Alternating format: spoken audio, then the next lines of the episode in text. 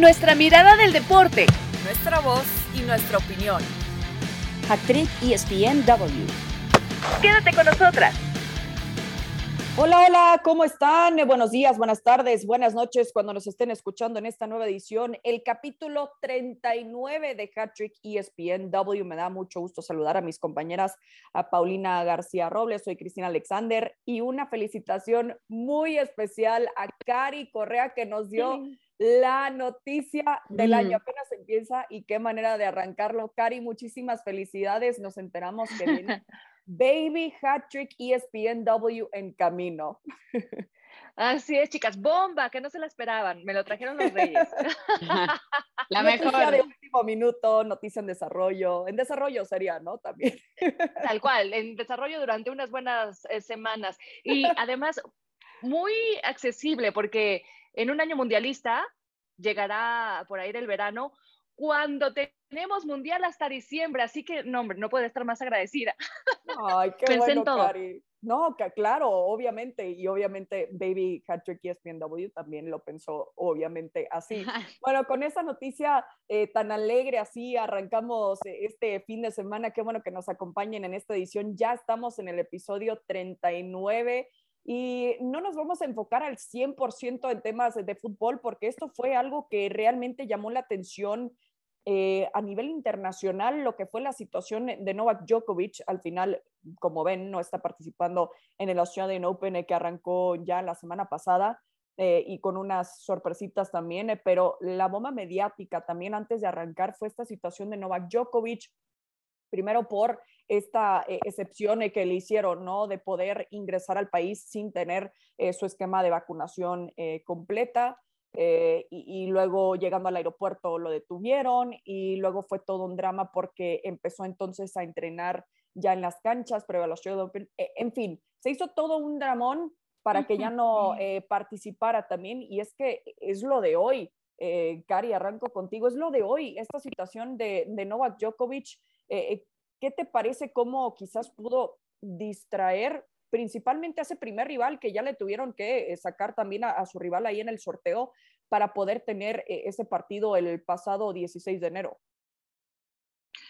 Sí, a ver, eh, desgraciadamente como que la novela continúa, ¿no? Porque cuando pensábamos que, bueno, Djokovic ya volviendo a su país, este, el torneo iba a continuar en su normalidad, eh, sigue saliendo información con respecto a todo este caso porque después... Eh, casi de manera inmediata hubo otros torneos que también anunciaron por ejemplo, Roland Garros en Francia, Wimbledon, Reino Unido, que para participar se necesita estar vacunado contra el coronavirus. Entonces, la noticia de alguna manera se ha seguido expandiendo, que si Novak Djokovic ahora quiere demandar al gobierno australiano eh, por eh, cierta cantidad, que supuestamente es la misma que se hubiera llevado si hubiera ganado el torneo, eh, porque claro, él nunca quiere perderle, ¿no?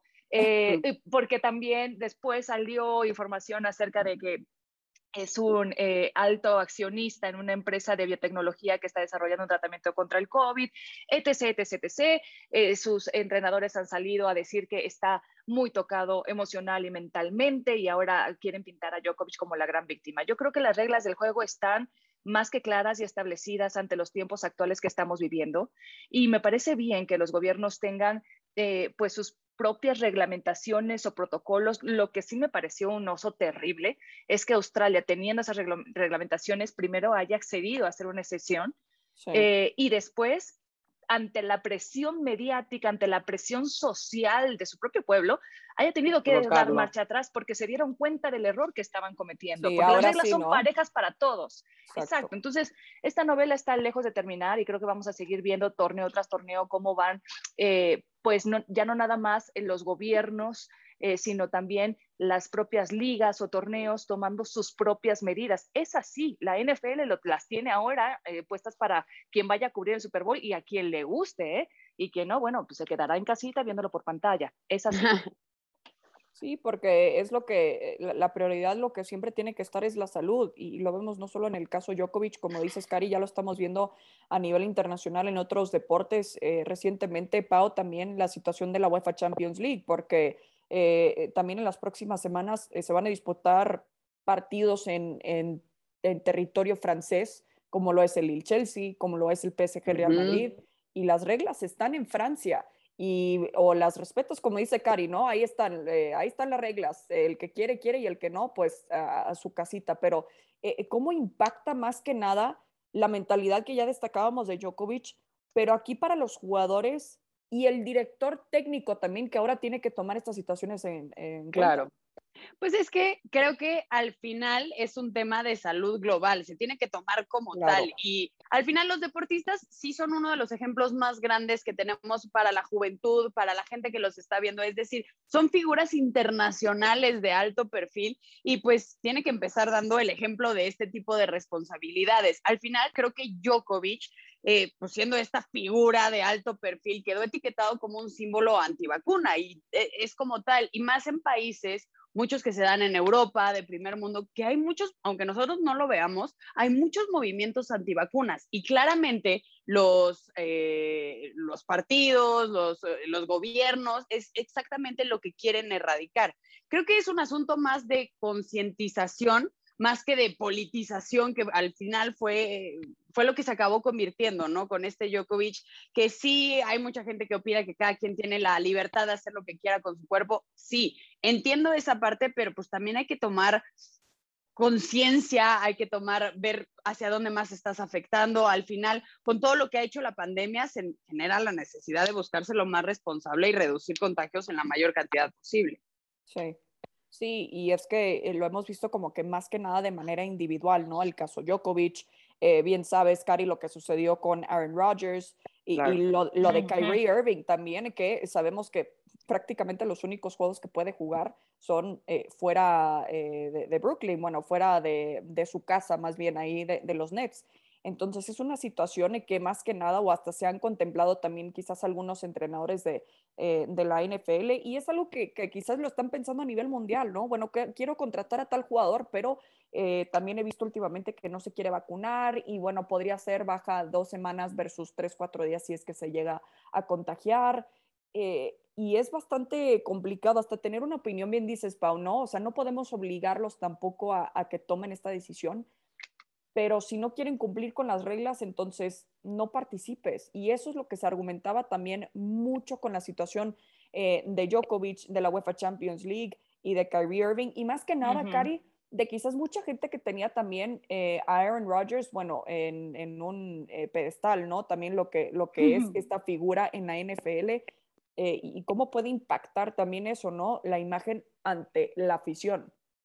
Yo creo que son manchitas que difícilmente se les va a quitar, porque además en el caso de Djokovic ya es un historial, ¿no? Ustedes acordarán que en el 2020, en plena pandemia, cuando estaba en todo su auge, de hecho, los Juegos Olímpicos habían pospuesto, la ATP había cancelado todos sus torneos y Djokovic por la suya decidió, pues voy, voy adelante con mi torneo, ¿no? Se contagió él, se contagió su esposa, se contagiaron muchísimos tenistas y tuvieron que cancelarlo, dar marcha atrás.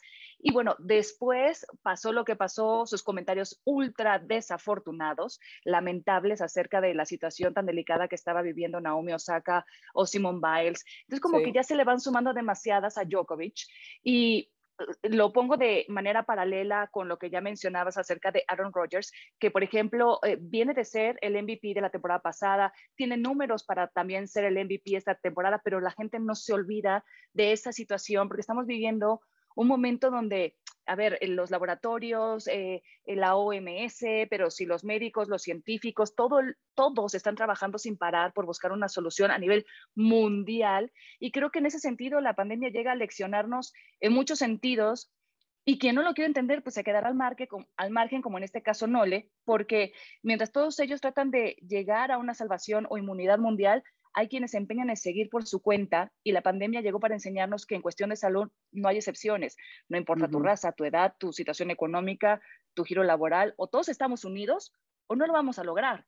Y en ese sentido creo que ellos han sentido que, pues como soy Djokovic, ¿no? O como soy Aaron Rodgers MVP, pues tiene que existir una excepción para mí. La NFL no ha dicho qué pasa, por ejemplo. O sea, Aaron Rodgers admitió que había engañado eh, diciendo que estaba inmunizado más no vacunado está bien, después de recuperarse tiene tres meses, ¿no? De inmunización, por ejemplo. Pero ¿qué pasa si llega el Super Bowl? Estamos cada vez más cerca de esas instancias. Y ya por entonces se habrán vencido sus tres meses. Y la NFL todavía no ha dicho qué va a pasar con Aaron Rodgers, porque es Aaron Rodgers. No, y Cari, creo que también ahí lo que mencionas de que se quedan como con ese sellito o con ese estigma. No sé si han visto que últimamente en redes sociales ha estado circulando precisamente la foto de Djokovic estando en el avión sin cubrebocas. Y es como, a ver, todo esto que pasó, ¿realmente no has entendido que no es algo solo tuyo? O sea, no es que el gobierno de Australia esté contra ti. es, en general, es, que ya, es que ya es berrinche, ya es como de, a ver quién gana. Me voy a salir palabra. Por supuesto, o sea, es, es realmente, o sea, honestamente como que escuchan mis suspiros porque es como que la reacción ya no de, ¿en serio? Eh, no no va a respetar ni tampoco porque, es, porque se trata también de, de, un tema de respeto dentro y fuera de la cancha. Es lo mismo que cuando, eh, no sé, veíamos también eh, quizás, por poner un ejemplo, ¿no? Nahuel Guzmán que encara siempre a los árbitros y que la gente se queja que por qué no le sacan la tarjeta amarilla y a otros sí. Como que es lo mismo, o sea, las reglas tienen que aplicar igual a todo mundo. Y Australia, entre Australia y Nueva Zelanda, yo creo que, bueno, eh, obviamente no tengo los datos así frescos, pero lo que he visto, al menos a lo largo de la pandemia, es que son, de, los, exacto, de los dos países que más se han cuidado. Nueva Zelanda, por un caso, por un solo caso, volvió a cerrar el país entero. Entonces, esos son los niveles de, cuidados que están teniendo para que pueda, y es lo que quizás no acaban de entender Novak Djokovic. Las reglas están para que no se tengan que detener otra vez estos Grand Slams, estos torneos, que los Juegos Olímpicos próximamente de, invierno, eh, que el Mundial a final de año. O sea, es algo para que podamos, como, decían también, o estamos juntos o, no, porque si no estamos juntos, esta maquinita como que todavía va a tener, todavía va a rechinar demasiado como para aguantarlo y seguir adelante. Entonces es algo que, estamos viendo, eh, digo, no sé qué piensan ustedes, como que no se habla tanto también el tema en México, más que nada se ven esos temas que ya, por ejemplo, el Monterrey, eh, tengo entendido que ya tiene hasta la vacuna el refuerzo, este, entonces sí vemos como que estas comparaciones y más que nada a nivel individual, como que sí es un caso que yo creo que entre todos los casos que hemos visto de manera individual, como que el de Novak Djokovic, sí va a quedar, como decían también, eh, esa manchita. Ahora, eh, en cuanto a, este caso también de Novak Djokovic, eh, ¿qué impacto creen que pueda tener Pau más adelante cuando ya estábamos hablando de la Champions, lo que mencionaba de los Juegos Olímpicos, etcétera? Pues es que, Cris, creo que algo que también tenemos que tomar en cuenta, en tu casa tú puedes hacer lo que tú quieras y tú pones tus reglas, pero si estás yendo a casa de alguien más, te, acatas a las reglas que ellos pongan. Al final, no estás tú para decir que sí o que no, y esto creo que acaba siendo en todos los países, en todos los deportes, en cosas que fuera, sean fuera del deporte. Mm. Al final, lo que ya comentabas de cómo en Francia están, o sea, si no estás vacunado contra el COVID, no vas a jugar, no vas a entrar. Al final, así lo está decidiendo el gobierno y creo que si son equipos como el Chelsea, como el Real Madrid, etcétera, los que van a ir a visitar allá, pues al final van a tener que seguir con estas reglas y, creo que al final va a ser algo que va a estar igual mundialmente, porque es increíble cómo, bueno, por lo menos por, por, mí, en mi caso, digo, ya, ya se ve la luz al final del túnel, ya vamos a salir, ya vamos, ya se va a acabar la pandemia y algo más pasa. ¿Me lo firmas que regresar? Te lo juro, o sea, yo decía, no, no. obviamente para principio de este año ya y que se viene el Omicron y que ahora viene el no sé qué mes, que, y siguen saliendo cosas y pues tristemente es, no, estoy diciendo que sea porque la gente que no se vacuna, no, pero, pero estas ideologías, estas eh, de, de seguir pues queriendo hacer lo que tú quieres, ¿no? Al final, si te lo está diciendo el gobierno, el mundo, la OMS, etcétera, será por algo, porque son mucho más expertos en ese tema de gente como yo, por lo menos yo me incluyo, que al final escuchamos lo que vemos en las noticias, lo que vemos en las redes, lo que vemos, y al final alguien como Djokovic o estos jugadores, ya sea de fútbol, de americano, de lo que sea, pues también es de los que te enteras. Por supuesto. ¿sabes qué? perdón, Cristi, nada más quería agregar, porque, por ejemplo, eso de que pues Djokovic a lo mejor podrá estar invirtiendo en biotecnología para un tratamiento anti-COVID, bueno, está, muy, está muy bien, la verdad es que suena fantástico, pero el día de hoy no existe, ¿no? lo que sí existe son las vacunas y lo que sí existe es evidencia de cómo las vacunas han mitigado el efecto del virus en las personas contagiadas. Entonces, bueno, acatémonos a los mejores avances y a lo mejor que tengamos hoy en día. eh, a mí me gusta mucho cómo lo dice, por ejemplo, Rafa Nadal, y voy a citar sus palabras porque dice, no es un tema deportivo, es un tema de salud mundial, y acerca de cómo llora, y perdón que lo mencione así, pero cómo llora ahora Djokovic, que porque supuestamente fue maltratado en Australia, y dice que fueron demasiado duros con él. Bueno, dureza, así lo dice Nadal, dureza es la gente que perdió familiares y que no se pudo despedir. Creo que tenemos que ser súper conscientes de todo lo que hemos vivido, y, tratar de ser empáticos con el otro. Yo respeto tu decisión de no vacunarte, pero por favor respeta entonces el espacio que cohabitamos todos los que sí estamos vacunados. Exacto. Uy, se me puso la piel chinita y eh, aprovecho para mandarle un abrazo a, a, cualquiera de esas personas que hayan sufrido esta pandemia de esa manera. Nos quejamos de muchas cosas, pero a final de cuentas lo más importante es la salud y tener a nuestros seres queridos también muy cerca. Así que con eso vamos a hacer una pausa en esta edición de Hattrick ESPNW, pero regresamos con más. Hattrick ESPNW. Y de verdad, yo entiendo, pero creo que he sido muy claro. Creo que no, no puedo ser más claro y conciso en, el tema. O sea, hay dos soluciones. O renueva o se busca una solución para que el jugador salga del, del club.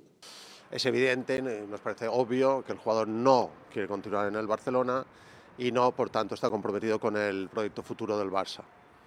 En este escenario se le ha comunicado a él y a sus agentes que debe salir de forma inmediata, porque nosotros queremos jugadores comprometidos con este proyecto y por tanto esperamos que se produzca una transferencia antes del 31 de enero. Hattrick ESPNW. Estamos de regreso, qué bueno que sigan con nosotros en esta edición de Hattrick ESPNW. Esto después de escuchar a Xavi Hernández y a Mateo Alemani hablar eh, sobre el caso de Usman Dembélé eh, que hablando de bombas, esta también que estalló eh, hace ya un poco más de 24 horas.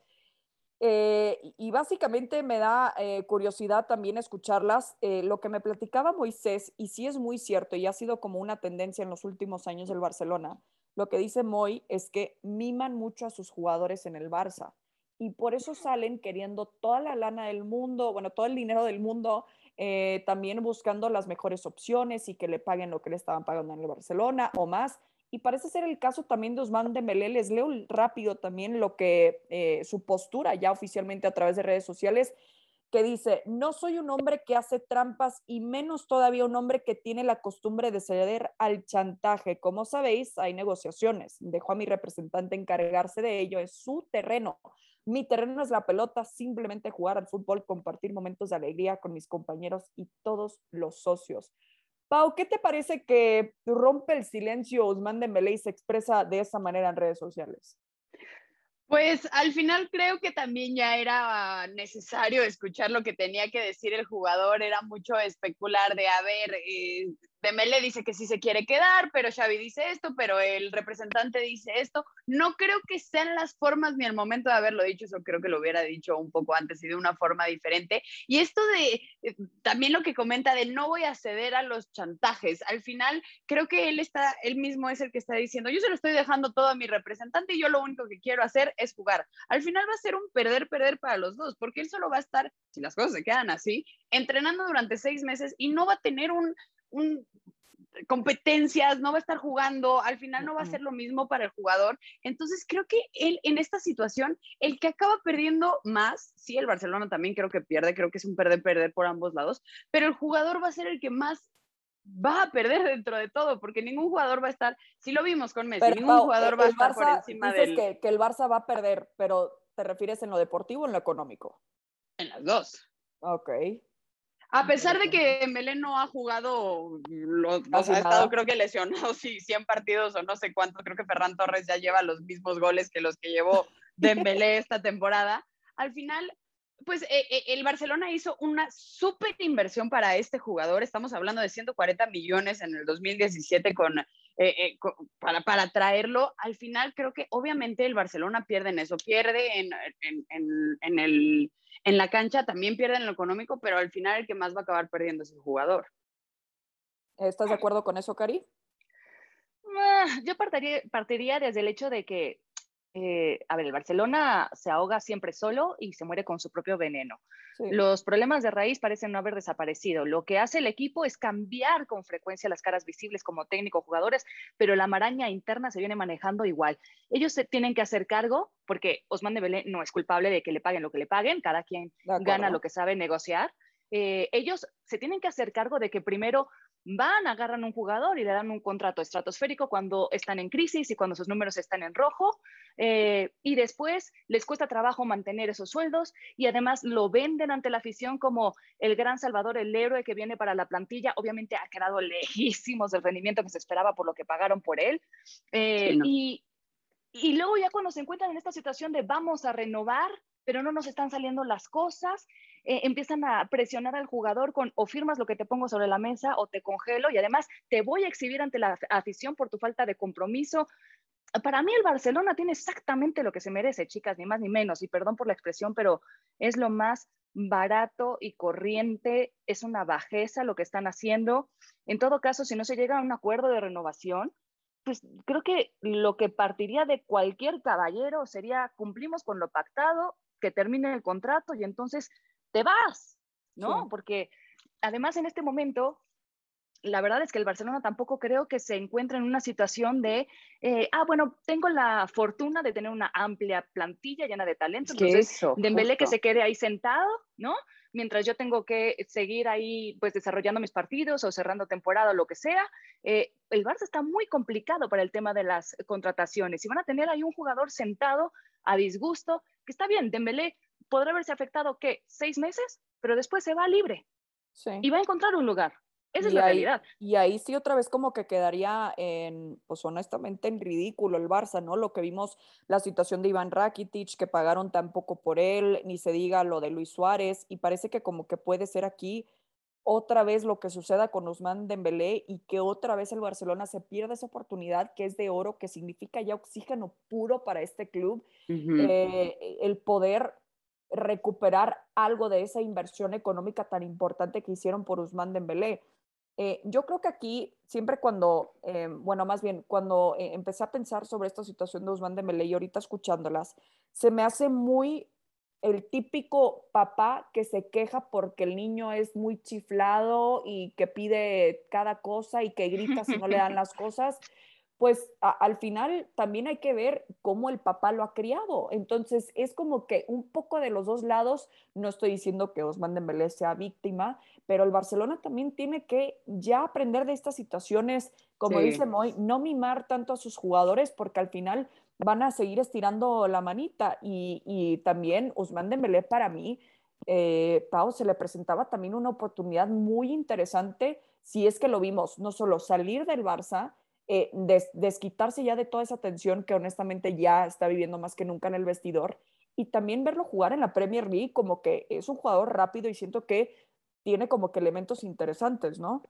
Claro, y además ahorita con lo que comentaban, si sale Dembélé, en cinco meses el Barcelona se habría desprendido de los tres fichajes más caros de su historia. Estamos hablando del Dembélé, de Dembélé con 140 millones, de Coutinho 135 millones y Griezmann 120 millones en el 2019 al Atlético. Es decir, también, como dicen, ¿por qué no aprende el Barcelona realmente con todo lo que ya le está pasando? No es el primero y al parecer por lo que vemos tampoco será el último. Y esto de solo estar, eh, como dices, Cari, de estar cambiando cabezas, de a ver ahora quién es el que va a salir a decir lo que está sucediendo, pues realmente te habla de, que sigue siendo el mismo Barcelona cuando pensamos que iba a cambiar regresando la puerta.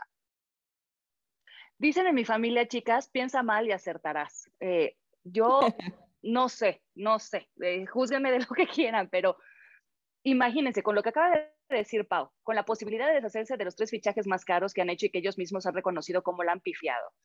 Yo te pongo sobre la mesa un contrato muy, muy por lo bajo de lo que en realidad te mereces, sabiendo que no me lo vas a aceptar, yo bajo la justificación de que estoy en una crisis económica, no te puedo ofrecer otra cosa, sabiendo que me lo vas a rechazar de tal manera que se rompan las relaciones, que desfuera me deshago de ese contrato y y de alguna manera busco la forma de subsanar esa grieta económica que existe dentro del club y empezar a renovar la plantilla con jóvenes que ya hemos visto que Xavi ha empezado a debutar y a echar mano y que además le van respondiendo. ¿Son muy mal pensada o qué?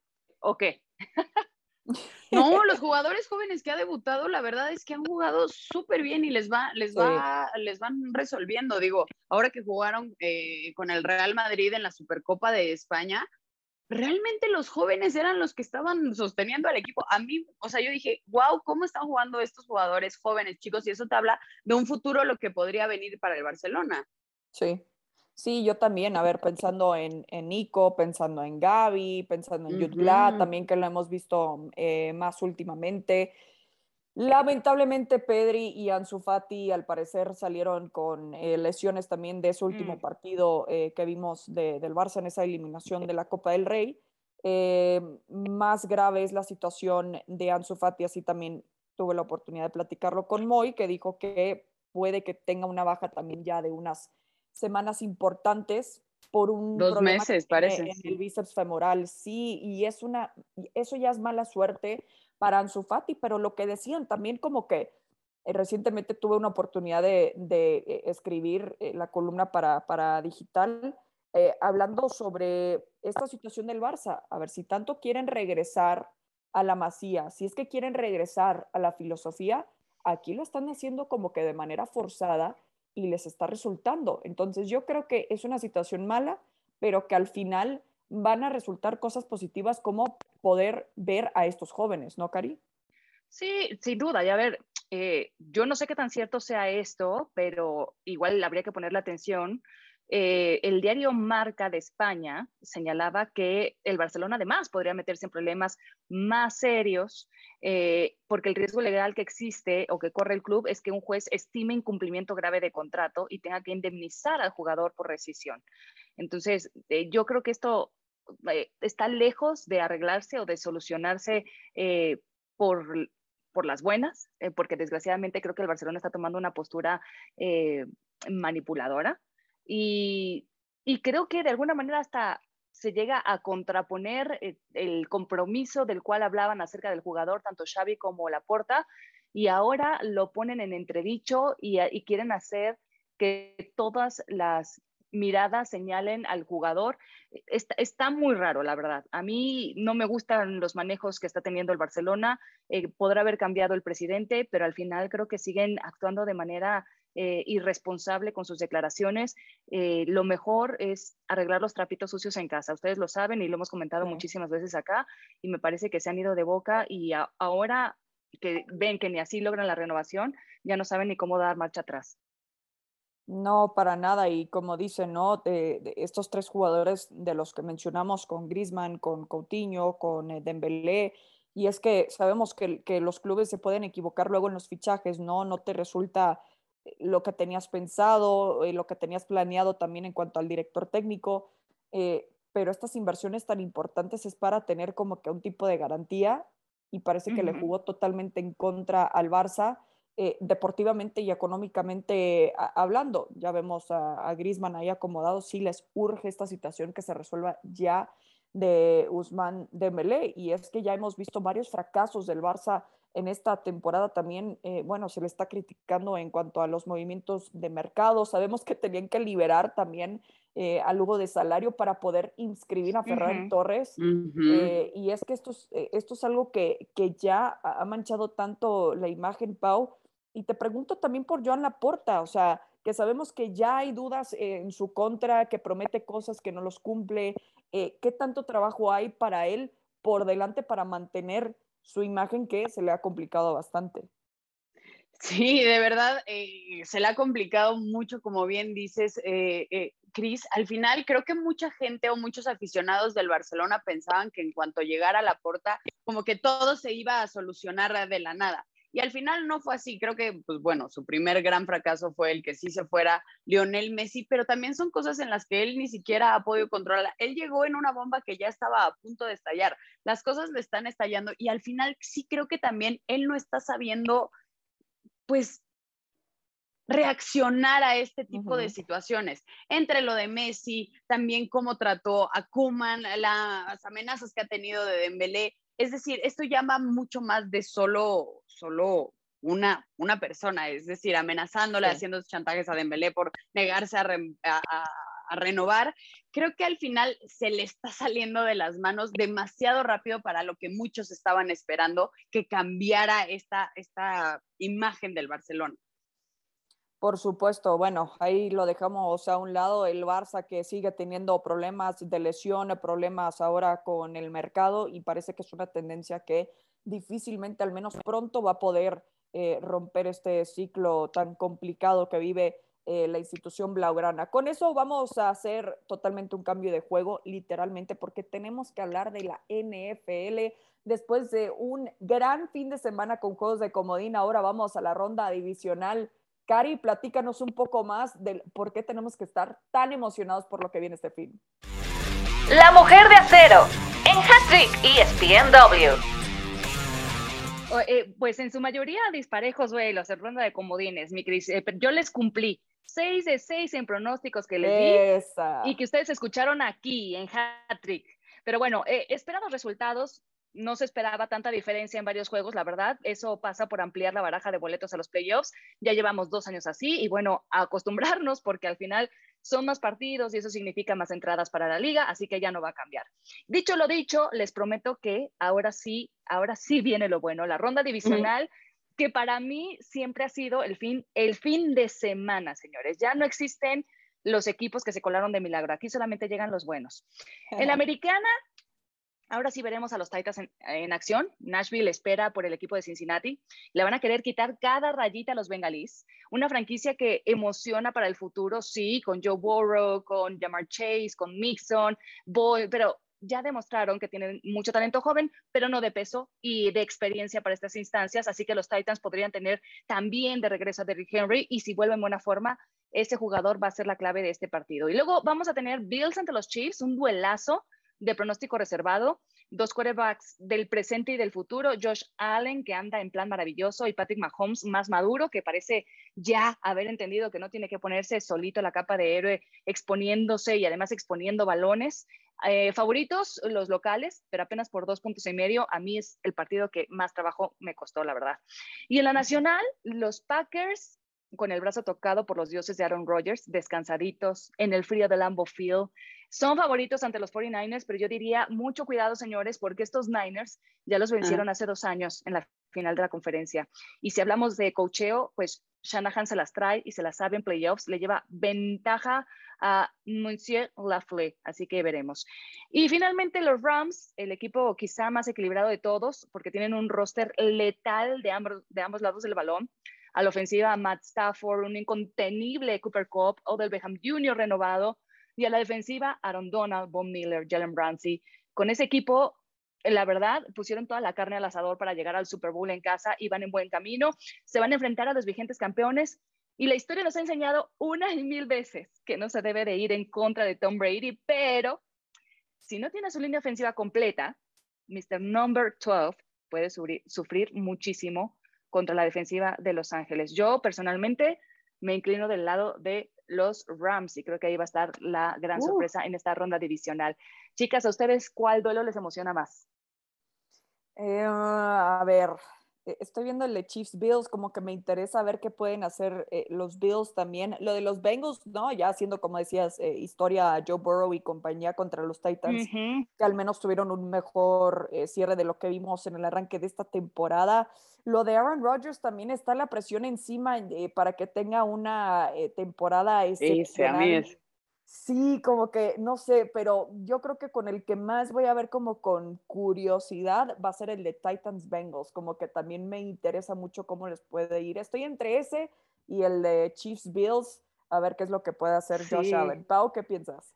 No, a mí el de 49 contra los Packers es definitivamente de los que más me llaman la atención, porque obviamente muchos de nosotros, eh, Cari y Chris, creo que siempre hemos puesto nuestra bolita en Aaron Rodgers. Siempre es de, ahora sí va a llegar, ahora sí va a llegar, ahora sí va a llegar.